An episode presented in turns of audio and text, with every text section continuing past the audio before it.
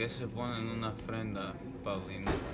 En una ofrenda se pone comida para que el muerto coma su comida aquí. favorita, se pone sal para que el alma no se corrompa, papel picado que significa la unión entre la vida y la muerte, una foto del muerto para que se, para que se vea a quién fue dedicado y velas para ascensión del espíritu. ¿Cuándo se celebra el Día de los Muertos, Angie? El Día de los Muertos se celebra el primero y segundo de noviembre. ¿Y, cuando, ¿Y de dónde viene el Día de los Muertos? El Día de los Muertos viene de los españoles.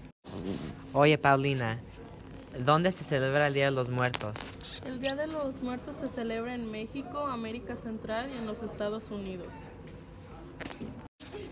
Hola, mi nombre es Angie. Hola, mi nombre es Ángelo. Hola, mi nombre es Juan.